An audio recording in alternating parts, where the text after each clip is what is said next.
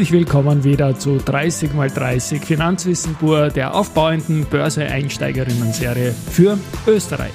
Mein Name ist Christian Drastil, ich bin der Host dieses Podcasts und mixe dafür Aktien sparen und Investments mit Homebias, dem Investieren in österreichische Werte. Gesendet wird auf Audio CD AT seit Woche 23 2023 und das Ganze bis Woche 52 2023. Und das jeden St. Gaudet's Monday um 18 Uhr. Insgesamt 30 Folgen, a 30 Minuten. Es wird unabhängig vom Tagesgeschehen an den Börsen produziert. Damit ist auch ein späterer Einstieg immer möglich, aber chronologisches Hören der Folgen wird empfohlen. In Folge 1 sprachen wir darüber, warum du jetzt mit Aktien starten solltest. In Folge 2 gab es schon das erste Special mit dem ÖPWZ Finanzlehrgänge-Präsidenten Wolfgang Mateka über die Schönheit und den Sinn von langfristigen Aktieninvestments. Und heute in Folge 3 stelle ich etwas ganz weit nach vorne, was mir persönlich wichtig ist, nämlich die Aussage, niemals große Erstinvestments oder auf Kredit Aktien kaufen.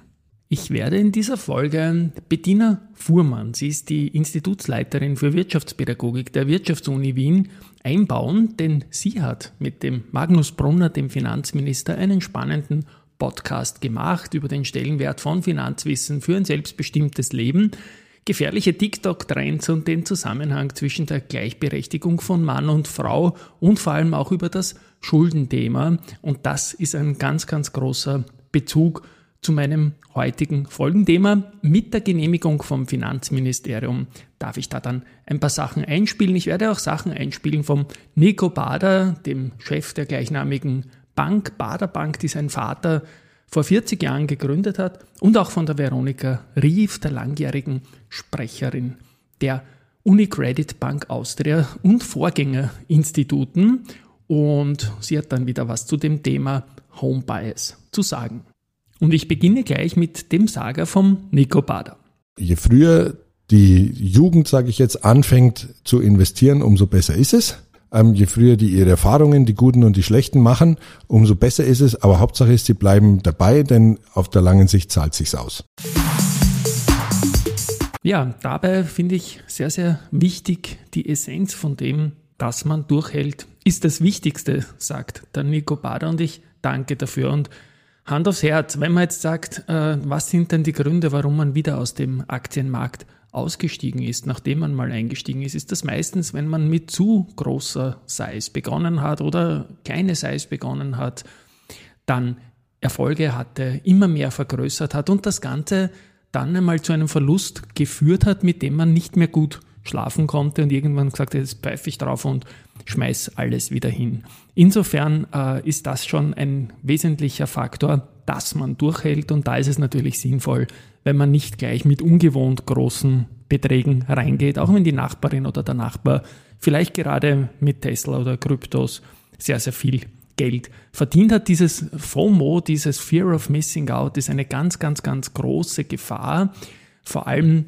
wenn man im Umfeld irgendwie als Idiot dargestellt wird, wenn man keine Aktien hat. Das gab's alles mal und ich habe da auch immer als großer Gegner meinen Auftritt gehabt, wenn dann sogar Finanzdienstleister damit geworben haben, dass man doch Aktien kaufen soll, weil am Sparbuch lasst mir sowieso alles liegen. Das alles hat seine Berechtigung. Da wird dann auch die Bediener Fuhrmann noch stark dazu kommen. Das eine schließt nämlich das andere nicht aus.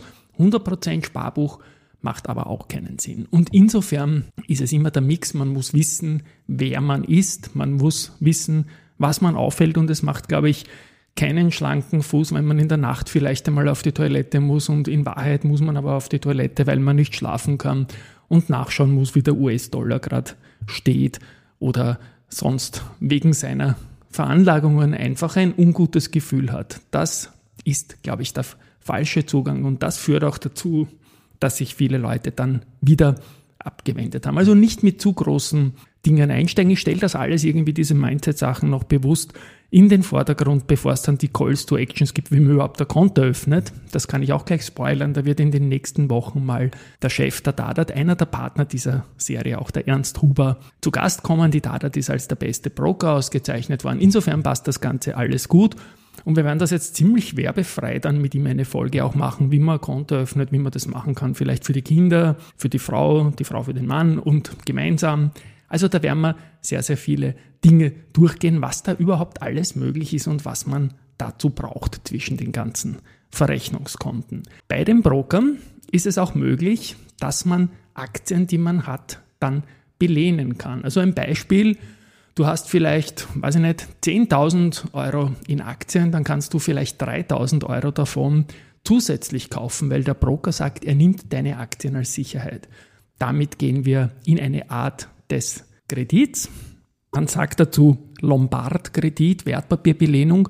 Und damit wird die ganze Sache nochmal spekulativer, weil es ist ganz klar, wenn wir alle behaupten, langfristiges Aktieninvestment, das macht Sinn, dann ist die Überlegung natürlich nahe, dass man sagt, na, warum soll ich dann nicht gleich einen Kredit nehmen und noch mehr, als ich mir eigentlich leisten könnte, kaufen. Aber genau das ist schlecht, weil dann kommen eben, so wie wenn man zu viel kauft, diese Gefahrenmomente rein, dass man eher dazu neigt, Fehler zu machen und vielleicht auch gezwungen wird zu einem falschen Zeitpunkt zu verkaufen. Gezwungen kann man werden, wenn diese Aktien, diese 3000 in meinem fiktiven Beispiel dann 30% Kursverlust machen, dann hat man aus 13.000 Euro plötzlich wieder nur noch 9.100 Euro und dann müsste man ein Geld nachschießen oder zum blödesten Zeitpunkt oder zu einem der blödesten Zeitpunkte Aktien verkaufen. Insofern sollte man sich das meiner Meinung nach nicht antun, nicht mit einer Wertpapierbelehnung, auch nicht mit einem Kredit, einem Privatkredit, den man dazu nehmen kann, denn es hat sich gezeigt, dass das dazu führt, dass man wieder aussteigt aus dem Markt, wenn es einmal nicht gut läuft, weil irgendwann einmal muss man sagen, dass äh, dann vielleicht der Tag X kommt, wo man entscheiden muss, ob man dabei bleibt oder nicht. Wenn man langfristig spart und nur auf Eigenkapital, also Geld, das man sich leisten kann, das man auf die Seite legen kann, das muss, wie gesagt, nicht viel sein. Und es ist ja auch so, ich bin jetzt kein Purist in die Richtung, dass man sagt, überall Preisvergleiche machen, sparen, sparen, sparen. Nein, man soll schon ein lässiges Leben haben, ein selbstbestimmtes Leben. Aber es tut nicht weh, ein bisschen was auf die Seite zu legen. Das hat man früher klassisch gemacht mit Bausparvertrag, den hat man sich vor einer Generation, sage ich mal so in den 80er, 90er Jahren einfach abgezwungen. Das war gar nicht so wenig Geld und dieses Geld hat man halt nicht ausgegeben und dieses Geld ist dann zum Beispiel fürs erste Auto zur Verfügung gestanden oder hat beim Kauf einer Wohnung beigetragen. So, das war mir, wie gesagt, wichtig voranzustellen und im Punkto selbstbestimmtes Leben und Financial Skills, all da irgendwie ein Gefühl dafür zu kriegen, wer man ist und was man da auch gut findet. Da ist jede Person anders, so wie auch jeder Trainingsplan beim Laufen ein anderer sein muss oder auch jeder Ernährungsplan ein anderer ist, weil Situationen, Ziele und so weiter einfach unterschiedliche Herangehensweisen erfordern und insofern wird es auch nicht möglich sein, eine generelle Regel für alle zu schaffen und das macht es aber gerade so spannend. Und die Bettina Fuhrmann, die auch meine Kollegin im Zertifikateforum Austria ist, wir sind da beide im Beirat, die hat da mit dem Finanzminister, mit dem Magnus Brunner einen sehr guten Introzugang zum Thema selbstbestimmtes Leben. Ein Life-Skill, Finanzkompetenz bedeutet, dass ich es schaffen kann, diese Ziele, die ich mir setze im Leben, wie ich leben möchte, was ich da erreichen möchte, was mir wichtig ist im Leben, das auch hinzubekommen. Ich kann das nur zu 100 Prozent unterstützen. Es ist diese Finanzkompetenz, diese Life-Skill enorm wichtig. Finanzbildung umfasst alle Altersgruppen natürlich, beginnt im Klassenzimmer oder sollte im Klassenzimmer beginnen, geht aber dann natürlich auch ins höhere Alter hinauf. Und es ist, glaube ich, das Thema Finanzbildung ganz wichtig, um ein selbstbestimmtes Leben führen zu können, ein eigenbestimmtes, ein eigenständiges, ein glückliches Leben dadurch auch führen zu können. Ja, und auch zum Thema Risiko und Spekulation gibt es eine sehr, sehr spannende Facette, die ich jetzt einspiele. Und ich denke, es ist auch in dem Zusammenhang ganz wichtig, einmal die Augen zu öffnen für das Thema Risiko. Weil immer wieder hört man, das ist so riskant und das Risiko kann ich nicht eingehen. Und ich sehe dann, wie oft dieselben Leute, ohne mit der Wimper zu zucken, sich dem Glücksspiel hingeben, einen Lottoschein ausfüllen oder ein Rupellos kaufen, wo ich mir denke, eigentlich, wenn sie das Risikobewusstsein haben, dass sie behaupten, dass sie haben, müssten sie jetzt gerade in Schweiß ausbrechen. Und das passiert auch nicht. Also ich denke, man müsste schon aufklären, was es ist, was es kann und was natürlich auch die Konsequenzen sind. Und wir kennen das Prinzip, man legt nicht alle Eier in einen Korb. Keiner wird sagen, geh jetzt mit allem, was du hast, in die eine Richtung oder nur in die andere Richtung, sondern die Idee ist, dass man in Abstimmung mit dem, was man zur Verfügung hat und den Zielen, die man verfolgt, einen Mix auswählt, der vernünftig und der ausbalanciert ist. Und das Zweite ist eben auch dieses Thema Spekulation. Für viele wäre ein Investment in diesem Bereich so unglaublich spekulativ. Aber da gilt eigentlich dasselbe, was ich schon vorher zum Risiko gesagt habe. Wer würde jemanden, der jetzt sein Glück versucht, bei einem Lottoschein vorwerfen, er sei ein Spekulant? Ja, das habe ich auch noch nie gehört. Aber der spekuliert wesentlich mehr aus meiner Sicht, weil er mit ganz anderen Wahrscheinlichkeiten arbeitet. Und da spielt der Kapitalmarkt natürlich auch eine Rolle eben. Das Sparbuch ist nicht mehr das, was es einmal war. Auch der Bausparer, der viel zitierte, ist nicht mehr das, was es einmal war. Also müssen wir Alternativen uns überlegen. Was kann man sich leisten heutzutage und wie kann ich Vorsorge treffen? Ich höre immer wieder die Frage Sparbuch oder Wertpapiere, Sparbuch oder Aktien.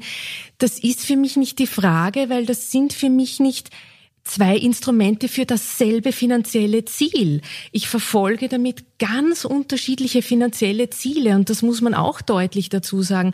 Ich würde niemanden raten, keinen Notgroschen mehr zu haben oder nicht zu sparen im herkömmlichen Sinn. Ja, natürlich, das braucht es auch. Aber wenn man jetzt das Ziel verfolgt, ich möchte mir was aufbauen, ich möchte Vermögen schaffen, ich möchte Werte schaffen, dann wird das mit diesem Instrument nicht möglich sein. Dann muss ich mir andere Instrumente überlegen. Ich möchte nochmal auf das Thema Schulden zurückkommen. Es ist eh nicht so weit weg.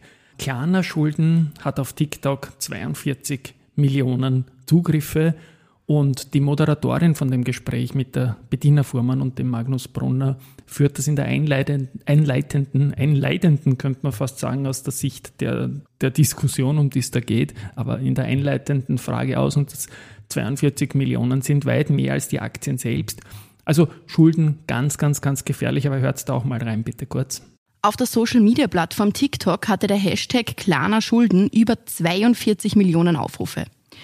Jugendliche hatten in Videos mit ihren Konsumschulden, die sie beim schwedischen Zahlungsanbieter Klarna gesammelt hatten, geprahlt und, das ist ja fast unglaublich, versucht, sich gegenseitig beim Schuldenmachen zu überbieten. Wie gefährlich sind solche Trends und wie kann man ihnen begegnen? Extrem gefährlicher Trend. Also ich denke, an dem Beispiel kann man ganz viele Dinge erkennen, die man adressieren müsste. Das eine ist natürlich der Umgang mit Social Media und die Vorbereitung der Jugendlichen auf Social Media, aber natürlich aus der Perspektive der Finanzbildung ganz dramatisch dass sie nicht erkennen, wie gefährlich es ist, Schulden anzuhäufen, zu konsumieren, ohne bezahlen zu können und dass ihnen nicht bewusst ist, was sie sich damit eigentlich einhandeln. Ja, also wir wissen allerdings aus Untersuchungen, dass für viele Jugendliche Schulden große Beträge sind, die man jemanden schuldet, den man nicht kennt. Ja, das assoziieren sie damit. Und damit ist schon mal klar, dass sie vielleicht bei kleinen Beträgen das noch nicht so als Schulden einordnen, obwohl es genauso Schulden sind. Manche meinen sogar, Schulden ist es erst dann, wenn man es vielleicht nicht zurückzahlen kann, was ja auch nicht der Definition von Schulden entspricht. Das heißt, ich denke, ein besseres Bewusstsein, was Schulden sind und was sie bedeuten und dass man sie natürlich eines Tages zurückzahlen muss, das wäre bei diesen Jugendlichen sicher sehr heilsam gewesen. Das ist übrigens in der Politik genau gleich. Auch hier wäre es gut, wenn man wüsste, dass Schulden immer zurückzuzahlen sind und dass es jemand zurückzuzahlen hat. Wenn nicht wir, dann die nächste Generation. Und genau auf das muss, sollte man auch mittelfristig dann Rücksicht nehmen. Es ist brandgefährlich. Das sehe ich auch so.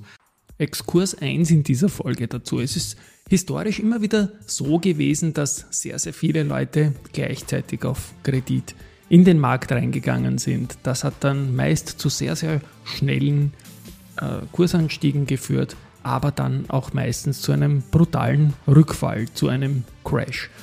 Und für die meisten Leute, die zu diesem Zeitpunkt dann investiert waren und raus mussten, weil sie dazu gedrängt worden sind oder einfach auch nicht mehr konnten, war es das dann mit den Aktien.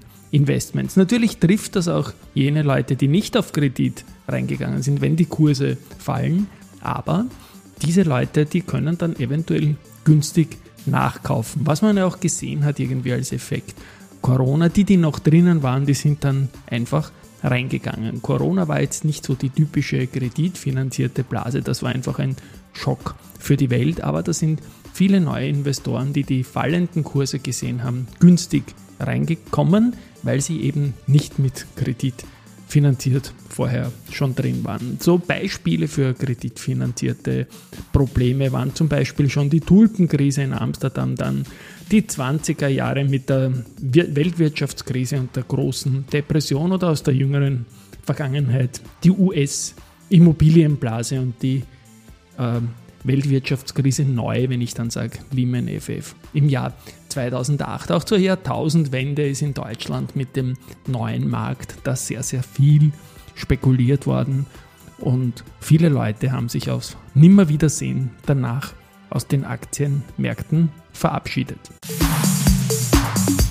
Ja, wir kommen aus einer Whatever It Takes Gesellschaft. Der Staat hat für alles gesorgt, hat damit irre Schulden gemacht. So kann es nicht weitergehen.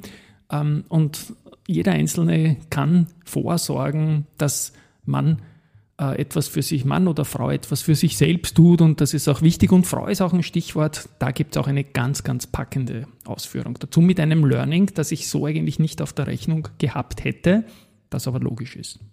Warum fühlen sich Frauen schlechter aufgestellt als Männer, wenn es um finanzielle Kompetenzen geht?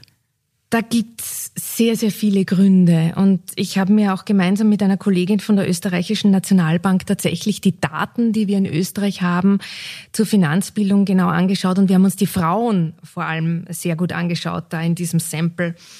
Und tatsächlich ist es so, das hört man ja oft auch international, es ist auch in anderen Ländern so, Frauen wissen im Schnitt weniger als Männer über finanzielle Dinge. Gut. Das ist jetzt mal ein Faktum. Wir können es einerseits erklären durch das Fragenformat, das gewählt wird bei solchen Tests, weil sie weniger geneigt sind, die richtige Antwort zu raten als Männer. Aber wir sehen auch, selbst wenn man das berücksichtigt, dass sie ein bisschen unsicherer sind. Aber wir haben gesehen, es gibt eine Subgruppe unter den Frauen, wo dieser Effekt verschwindet. Es waren nicht die besonders Gebildeten, es waren auch nicht die besonders Jungen. Wir haben wirklich gesucht in den Daten nach einem Strohhalm, einer Hoffnung und wir haben sie gefunden. Dort, wo der Unterschied verschwunden ist, war bei den Frauen, die alleine leben. Und tatsächlich habe ich auch gesehen in Interviews, die meine Studierenden geführt haben, dass Frauen in Partnerschaften sehr oft so eine Art Arbeitsteilung eingehen. Was ja grundsätzlich sehr effizient ist, aber diese Arbeitsteilung, die darin besteht, dass sie sich halt ums Daily Business kümmern, um die Finanzen, wenn sie halt den Haushalt betreffen und die Partner dann die großen finanziellen Entscheidungen treffen, die führen halt dazu, dass sie dann eben genau bei diesen großen finanziellen Entscheidungen, wo es um Anlage, wo es um Finanzierung geht, dann sich oft nicht so gut auskennen, weil sie sich nicht damit beschäftigen. Und solange die Partnerschaft gut geht, ist das ja auch kein Problem. Aber wenn sie nicht gut geht, dann stehen sie momentan vor der Situation, jetzt viel selber entscheiden zu müssen, was sie früher jemanden anderen überlassen haben. Das heißt, tatsächlich ist es, glaube ich, dieser Arbeitsteilung geschuldet, die es in vielen Partnerschaften gibt. Auf der anderen Seite auch, dass man sich dann weniger mit so einem Thema beschäftigt, vielleicht auch glaubt, es ist zu sehr mit der Mathematik assoziiert und da fühlt man sich vielleicht auch unsicher. Und es bräuchte eigentlich nur mal so einen ersten Anstoß zu erkennen, das ist wichtig in meinem Leben, egal ob ich allein bin oder in einer Partnerschaft bin. Das sind Themen, die mich betreffen, mit denen ich mich auseinandersetzen möchte und sich auch darüber zu informieren. Und das kann ja auch in einer Partnerschaft gelingen, dass man sagt, erklär mir das oder wofür entscheiden wir uns da jetzt und warum glaubst du, ist das eine gute Option und was bedeutet das für uns? Ja, ich denke, es gibt eh viel Informationsmaterial. Ja, man muss natürlich mal bewusst schauen, der zweite Exkurs in dieser Folge, den ich reinbringen will, ist, dass die Frauen das eigentlich historisch belegt sehr, sehr gut können, das investieren, wenn sie sich nur mal damit auseinandergesetzt haben. Da gibt es viele Studien, die das belegen. Eine Studie von Fidelity aus dem Jahr 2021 hat zum Beispiel ergeben, dass nicht nur immer mehr Frauen an der Börse handeln, sondern auch noch 0,4 Prozent höhere Renditen als ihre männlichen Pendants schaffen. Goldman Sachs hat zum Beispiel auch eine Studie gehabt von den Fondsmanagerinnen und Fondsmanagern. Da war es so, dass die Frauen ebenfalls eine deutlich bessere Performance erzielt haben. Zwar waren männergeführte Depots jene, die ganz, ganz oben waren, aber auch jene, die ganz, ganz unten waren. Der Mann, der nimmt einfach deutlich mehr Risiko und insofern ist der Investment-Style einer Frau eigentlich genau das, wo man hin will. Also man schaut sich es vielleicht genauer an, kann sich besser einschätzen, ist vielleicht mit einer gesünderen Vorsicht unterwegs und das alles sind Skills, die am Kapitalmarkt neben einer besonderen Vernunft einfach auch nicht schaden können.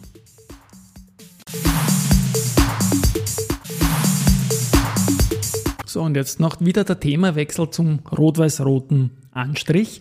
In der vorigen Folge hat der ÖPWZ Finanzlehrgänge Präsident der Wolfgang Mateka ausgeführt, dass die Bewertung an der Wiener Börse absurd billig ist momentan und man die Aktien fast geschenkt bekommt. Das hat er ausgeführt. In Folge 2 reinhören, um die Begründung dazu zu hören.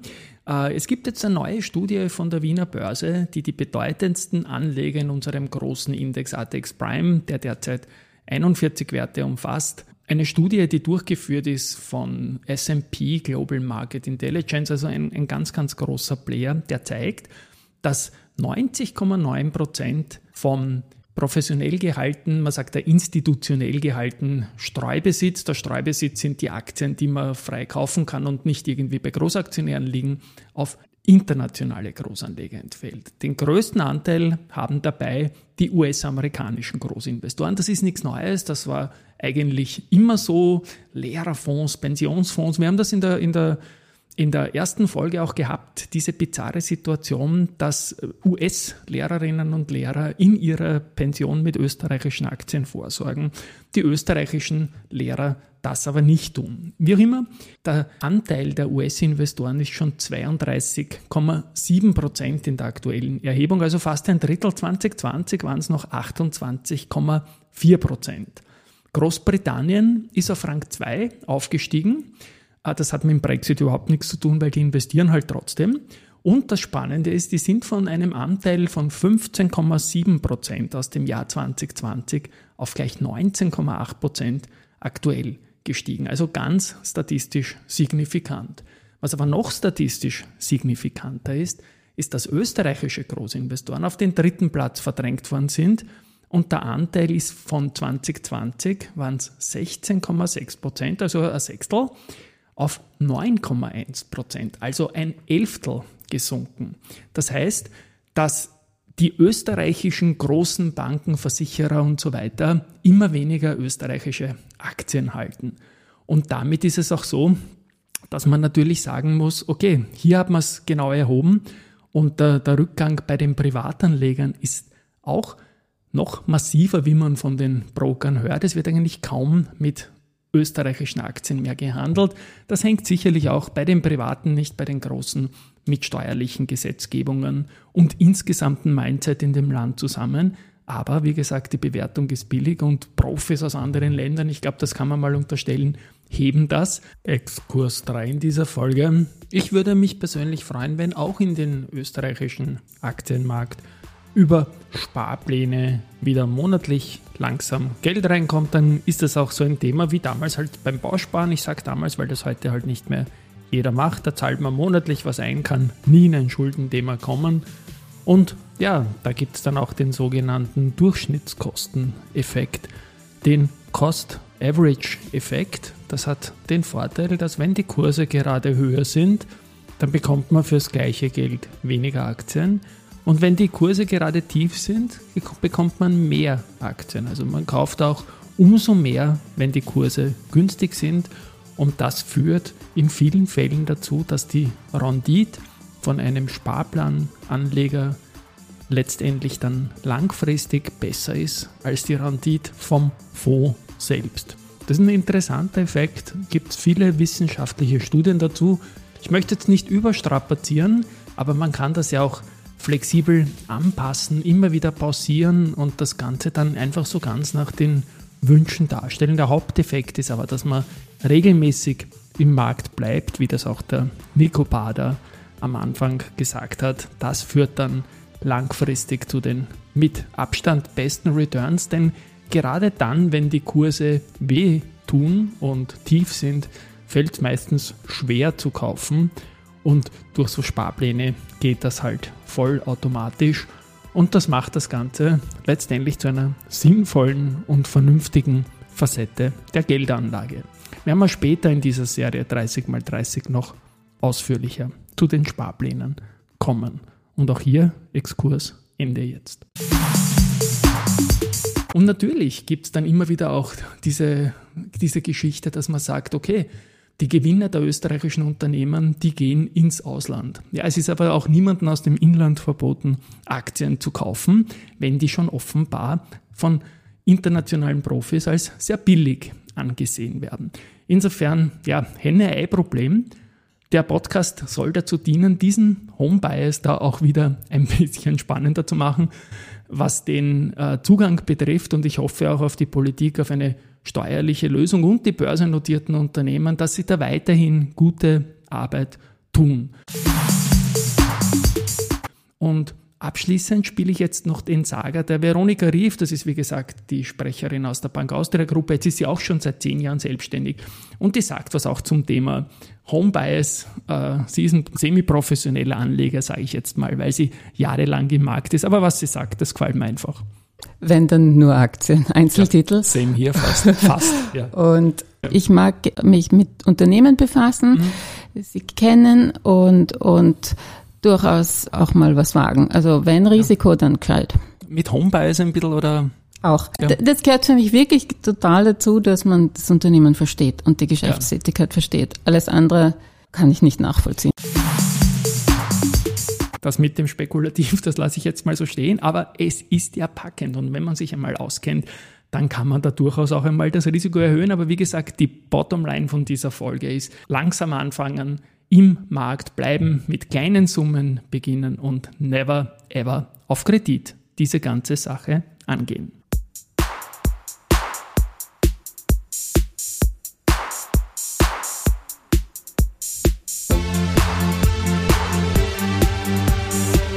Naja, damit sind wir schon wieder am Ende der Folge.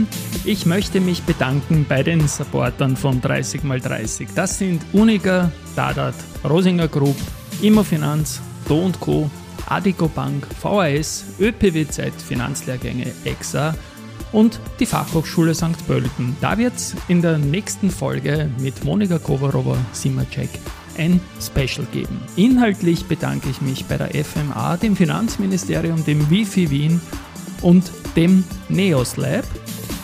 Den Jingle, der da im Hintergrund zu hören ist, die Nachversion jetzt quasi, habe ich mit der Opernsängerin Rosanna Ananjan aufgenommen.